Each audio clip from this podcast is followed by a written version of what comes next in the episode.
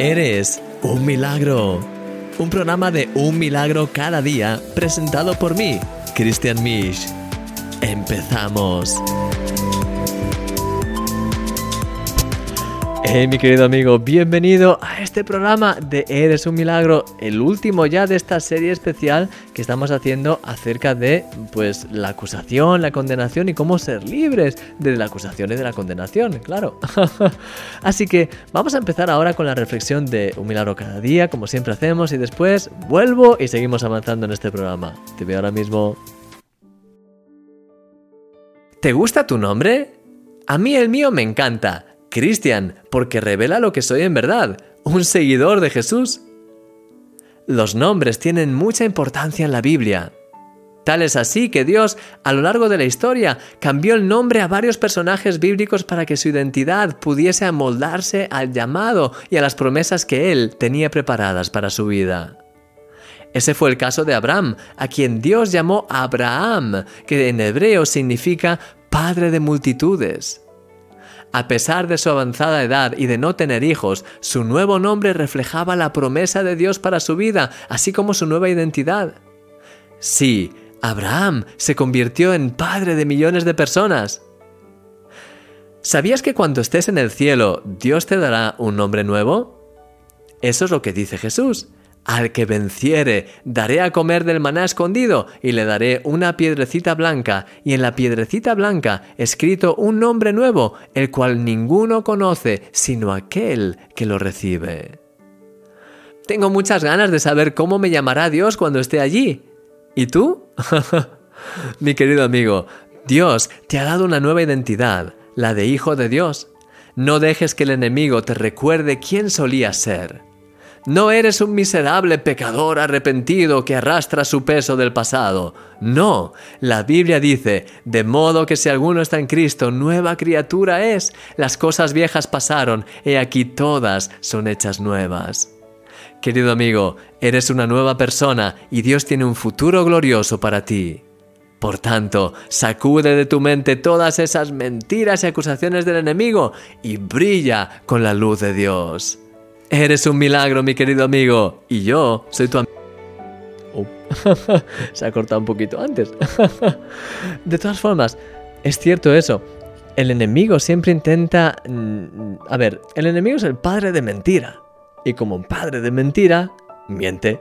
Y eh, una de las cosas principales que intenta hacer a través de sus mentiras es que no seas capaz de ver tu identidad, no seas capaz de entender quién eres en Jesús, quién eres, quién te ha creado Dios para que seas. Y de hecho, el enemigo, a través de sus mentiras, siempre trata de hacerte sentir que no eres suficientemente bueno, que eres un hipócrita, que no vas a ir al cielo, que eres lo peor, que no mereces nada. Luego te intenta seducir con tentaciones, luego te acusa por haber caído en las tentaciones.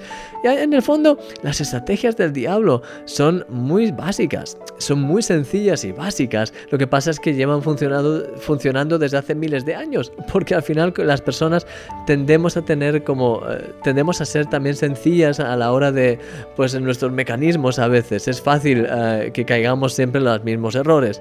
Entonces al final, el enemigo siempre intenta pues hacernos sentir que no somos suficientemente buenos, no somos suficientemente, pues no alcanzamos, no somos, sabes, somos unos hipócritas, etcétera, etcétera. Y a través de todo eso intenta hacernos ver, pues algo, hacernos creer algo que no es verdad. Porque si tú ahora mismo empiezas a creer quién Dios dice que eres en la Biblia, quién empiezas a creer las promesas que están escritas en la Biblia, si empiezas a creer que eres más que vencedor por medio de aquel que nos amó, no es que tú seas más que vencedor porque eres el más genial del mundo, sino por medio de Jesús eres más que vencedor, eres capaz de vencer cualquier, cualquier pues, oposición o situación que quiera venir contra ti.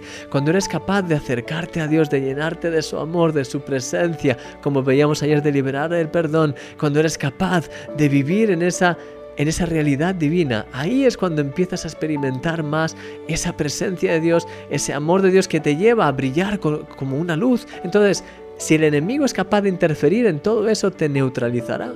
Cuanto más creas esas mentiras de las tinieblas, más neutralizado estarás y menos brillarás y menos serás un problema para el enemigo. Al final, el enemigo, pues bueno, su misión, por así decirlo, es intentar que nosotros como hijos de Dios no nos demos cuenta de quiénes somos en Cristo, ni, recibamos nuestra identidad, ni caminemos en la misma autoridad con la que Jesús caminó, ni seamos pues personas que, que llevan ese avivamiento ahí donde van. Porque en la medida en la que estemos engañados, en la medida en la que estemos en ese estado de, pues, de pensar que no podemos, que no llegamos, que no somos buenos cristianos, que no tenemos nada que hacer, que, que estamos atados a pecados y que no hay forma de que seamos liberados, en la medida en la que creamos todas esas mentiras, al final estaremos neutralizados. No tendremos gozo, ese gozo en el Señor, no tendremos la fe de orar porque sentiremos que nuestras oraciones no pasan del techo, no tendremos esa decisión de perdonar a otras personas, esa decisión de amar a otras personas, de orar por otras personas, de brillar con la luz de Jesús porque nos sentiremos hipócritas, nos sentiremos, etcétera, etcétera si somos, si nos creemos las mentiras de las tinieblas, estaremos neutralizados. Y entonces no, pondremos ningún no, supondremos ningún problema para el enemigo ni para su reino.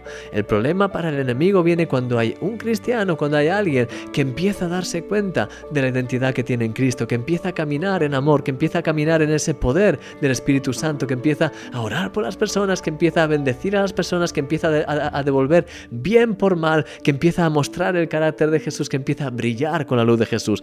Ese es el que pone al, reino de las tinieblas en peligro, porque un solo cristiano, de hecho, lo hemos visto en el pasado, un solo cristiano a veces ha sido suficiente para ah, ¿cómo se dice en español ya?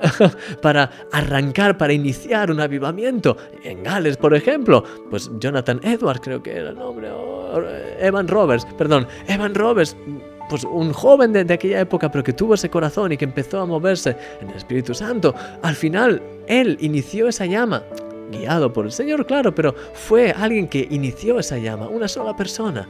Al final, una sola persona puede tener un impacto enorme y el enemigo no quiere que tengas, que tú seas esa persona. Así que entonces siempre intenta poner todo tipo de mentiras y de cosas. Lo bueno es que puedes tener victoria en el nombre de Jesús. Depende de si eres capaz de agarrarte a las promesas de Dios y de aún así seguir hacia adelante. Y por eso como estábamos viendo hoy, mi querido amigo, no eres un pobre y miserable pecador arrepentido.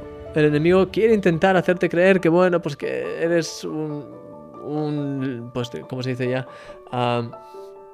No sé cómo decirlo ya en español, pero eres como, pues bueno, como un, paquete de, defectos y que estás lleno de, cosas malas, pero que aún así Dios te redimido por su misericordia y bueno, pues estás aquí intentando sobrevivir en el día a día y bueno, y más o menos intentar vivir la vida cristiana, no ser demasiado malo, y todo ese tipo de cosas. Al final el enemigo te quiere rebajar y quiere hacerte pensar que, bueno, pues que quizás vas a ser salvo, pero ya poco más. Y no es verdad. Dios te llama, igual que me llama a mí, a brillar con su luz, a estar tan cerca de Él como deseemos, porque al final, en su palabra, en Santiago 4.8, dice, acercaos a Dios y Él se acercará a vosotros. Tenemos esa autoridad, ese camino abierto ante la presencia de Dios. Depende de nosotros cuánto nos queremos acercar. No hay nada que nos impida acercarnos, nada que nos impida tener una experiencia y una relación con Dios tan profunda y tan grande como queramos tener. Al final depende de nosotros, de nuestra hambre. No hay nada que te lo impida, mi querido amigo, nada más allá de las mentiras que el diablo quiere poner en tu mente, que son mentiras. Pero no hay nada que te impida estar cerca de Dios, no hay nada que te impida caminar en su gloria, no hay nada que te impida empezar a moverte, empezar a bendecir a otras personas, mostrar el carácter de Jesús, estar lleno de su palabra. No hay nada que te lo impida. Puedes ser una de esas personas que brillan y que son una luz y que son llenas de la presencia y del amor de Dios. Puedes serlo, no hay nada que te lo impida. Lo único que te lo impide es el hecho de creer esas mentiras. Así que el enemigo siempre intenta pues em, trabajar y, y, de hecho estorbarte en tu identidad para que no reconozcas quién eres en Cristo.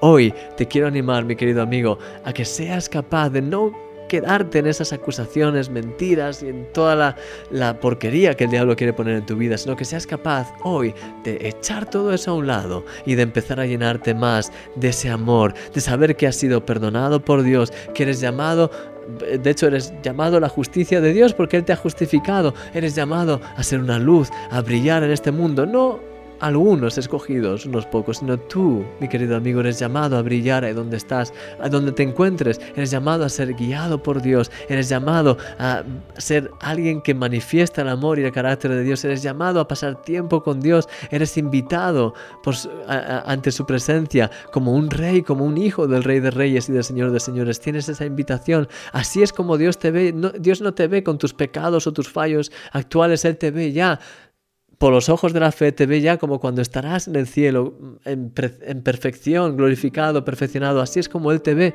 y así es como tú puedes empezar a caminar ahora. Aunque no seas perfecto, yo tampoco lo soy, pero puedes empezar a caminar ya en esa, con esa visión, sabiendo que vas a, llegar ahí por medio de Jesús, que eres llamado ya a caminar de esa forma eh, la mejor, eh, eh, lo mejor que puedas. Eres llamado ya aquí y ahora a bendecir a otras personas. Eres llamado a cambiar tu alrededor, tu ambiente, a traer el reino de los cielos ahí donde estás. Y cuando hagas eso, empezarás a ver que realmente lo que el diablo quería decirte era una mentira que no valía para nada y que tienes en el fondo la, gracia y el amor y el, y el poder de Dios para cambiar tu realidad, para extender la luz de Dios, para ser sus manos y sus pies aquí en la tierra y para crear una conmoción ahí donde estás. Así que te quiero animar a que puedas hoy llenarte más de la presencia de Dios acercarte a Él y dejarte usar por Él, dejarse, dejar que su luz brille en tu vida, mi querido amigo. Te quiero animar a que ahora puedas abrir tu corazón, darle gloria a través de esta canción que vamos a escuchar y después voy a orar por ti. Te veo ahora mismo.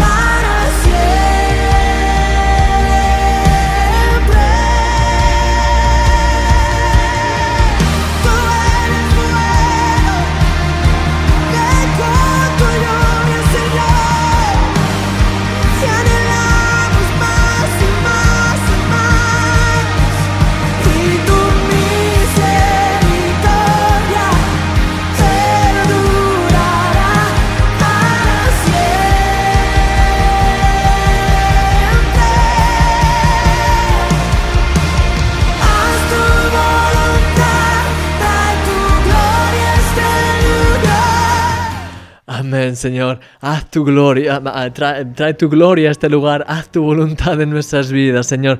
Llénanos más de tu presencia, Señor. Ayúdanos, quiero pedirte por cada uno de mis amigos y de mis hermanos. Ayúdanos, Señor, a ellos y a mí. Ayúdanos a ser cada vez más consciente de nuestra identidad en ti, de quién nos llamas a ser, Señor, del nombre nuevo que nos has dado ya, Señor. Cuando estemos en el cielo lo descubriremos, pero ayúdanos aquí y ahora a poder vivir más en esa nueva naturaleza. Ayúdanos a no pensar que somos pues nada, basura o, algo del pasado, que pues bueno, somos pecadores arrepentidos y que ayúdanos a ver que no somos ya nada de lo que éramos antes, hemos sido hechos nuevas criaturas y ayúdanos a vivir en esta nueva dinámica de poder ser hijos tuyos, reyes e, y sacerdotes en tu reino. Ayúdanos aquí y ahora a poder vivir ya de esa forma, a poder estar llenos de tu presencia, poder entrar cada día en tu presencia, presentarnos delante de ti, llenarnos de tu amor, llenarnos de tu presencia y eso que recibimos de ti, poder darlo a los demás. Ayúdanos a perdonar, ayúdanos a estar llenos de tu amor, ayúdanos a ver a cada persona con tus ojos, ayúdanos a tener ese amor que nos lleve de una forma natural, orgánica en el día a día, ahí donde vamos, a empezar a transmitir el reino de los cielos, a poder bendecir, a poder orar por las personas, a poder hablar con las personas, orar por ellos incluso incluso. Ayúdanos a crear un impacto ahí donde estemos, Señor.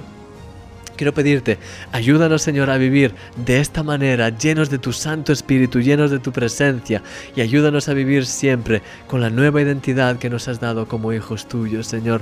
Ayúdanos a, vivir y a movernos en esa realidad, Señor, y a no dejarnos nunca engañar por las tinieblas que nos quieren hacer pensar cosas que no son verdad. Ayúdanos a vivir, a aferrarnos a ti, a estar llenos de tus promesas, a ver todo lo que has preparado para nosotros. Guíanos, danos sabiduría, de tu verdad, de tu presencia, de tu identidad en ti y que tu nombre sea levantado en nuestras vidas hoy y siempre en el nombre de Jesús. Amén. Amén, mi querido amigo. Hemos terminado ya este tema tan interesante y mañana vamos a empezar un tema nuevo. ¿De qué vamos a hablar? Mañana lo sabrás. Estate atento, te veo mañana, que tengas un día extraordinario, no olvides que eres un milagro, mi querido amigo. Y... Uy, espera, que le da el botón que no era. Ahora, no olvides que eres un milagro. Y mañana te veo, sigue brillando con la luz de Jesús, llénate más de su presencia. Y te veo mañana, cuídate mucho. Hasta mañana, adiós.